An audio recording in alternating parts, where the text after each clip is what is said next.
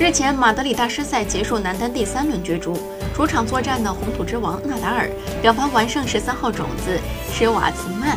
泥地连赢五十盘，打破了麦肯罗公开赛时期以来同一个赛场表面的连胜纪录。纳达尔顺利跻身八强，向着个人赛会第六冠又接近一步。他将在四分之一决赛里再战奥地利新兄弟。纳达尔在今年参加的十四场红土比赛中保持全胜。此前已接连在蒙特卡洛和巴塞罗那成就了背靠背的十一冠王。如果能在马德里赛中第六次夺冠，他将以超越德约两个冠军的成绩，刷新个人保持的大师赛冠军纪录至三十二个。